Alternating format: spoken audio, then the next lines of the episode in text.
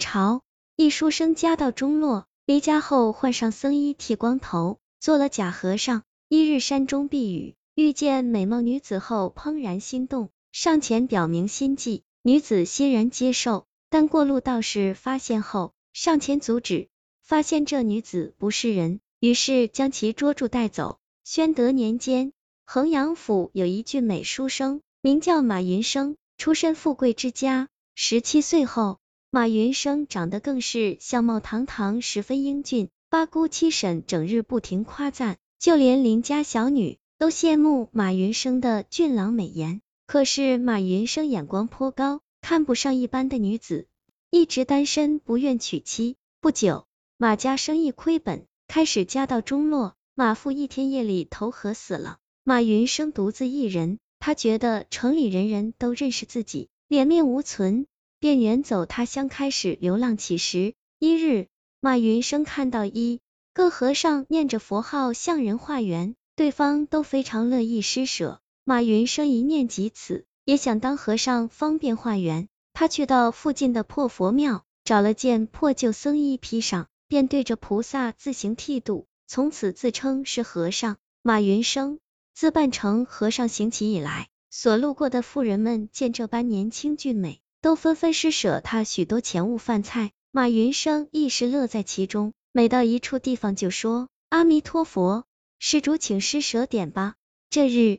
马云生赶山路，行到半路，突然下起暴雨，自己措不及防衣衫浸湿，为此急忙找地方避雨。抬眼看到不远有一处府邸，屋顶冒着青烟，想必是有人家。马云生便前去敲门，门开处，一个貌美的少女撑着油纸伞缓缓走出。她见到马云生，瞬间就脸色泛红，轻声细语问道：“小师傅是要化缘吗？”马云生双手合十说：“阿弥陀佛，小僧想借个地方避雨。”少女便邀他入屋厅，搬来火炉热茶，招待了一番。期间，马云生见屋内无他人，好奇问道：“姑娘，家人何在？”少女却悲伤起来，说道：“家母半年前去世了，独留小女孤独活在世间。”马云生看着少女悲悯的神情，觉得楚楚动人。内心激起一阵涟漪，有些欢喜对方。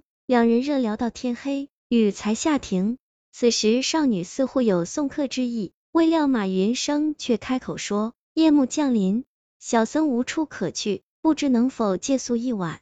少女听罢有所顾虑，沉思片刻才说：“不瞒师傅，奴家是一狐女，名叫若秋，怕你和妖同住折了修行。”马云生毕生不爱庸脂俗粉，唯独喜。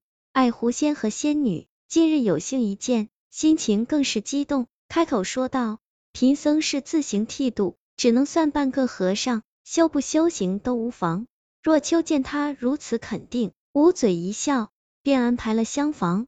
马云生在胡女府中连住半月，两人一起吃茶赏花，吟诗作赋，期间动作多有暧昧，两人似乎都乐在其中。一日中午，有个云游道士路过。看到马云生穿着僧衣，光着脑袋，和一女子卿卿我我，一点出家人的样子都没有，便上前指责道：“佛道本一家，大师你这是在破戒啊！”马云生听罢，惭愧不语。若秋却怪那道士多嘴，道士看了若秋几眼，便出是狐，转身就抽剑数指，喊道：“妖孽，敢迷我同修，看剑！”说话间，檀木剑便刺向狐女。双方斗上几个回合，道士突然打开一个太极布袋，一下就把若秋给吸了进去。马云生见到心爱之人被道士无故降走，急忙阻拦说：“道长误会，小僧其实是个假僧，且放过他吧。”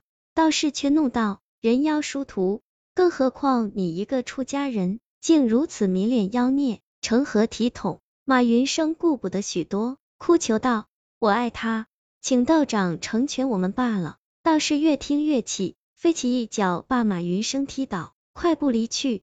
马云生紧忙爬起来追赶，一路叫喊若秋的名字，一路求道士放过。可自己始终跑不过道士，很快便目睹对方消失在山林。马云生失去所爱，不甘心，沿路追去，所过村县都问人家有没有遇见道士，可是每次都失落而归。他追找了三年，还是没有结果，自己慢慢的万念俱灰，终在一座山寺出家当了真和尚，法号叫云宝大师。入庙为僧后，马云生对若秋还是念念不忘，整日敲着木鱼，若有所思。老方丈看到后，便叫他来到禅房，说：“云宝，老衲看你红尘未了，还是还俗去吧。”马云生听完，当即跪下，求方丈不要赶他走。方丈闭目道：“你心中有一事未了，强行修行，只是痛苦了自己啊。”马云生听完。才哭着把自己爱上狐女的事说了，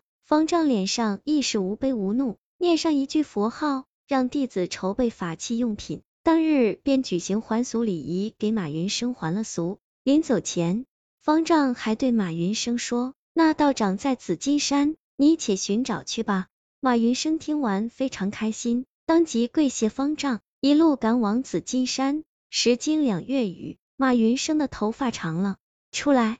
他去到紫金山的一处道观，果真找到了当日的道士。道士见他满头黑发，知道他已还了俗，这才打开太极带，放狐女出来，愿接两人见面，双双啼哭，挽着手一起离去。此后两人在衡阳县结婚定居，还生下了一对儿女，小日子过得非常圆满。这个故事叫贾曾与狐女，来源于净月斋民间故事，作者。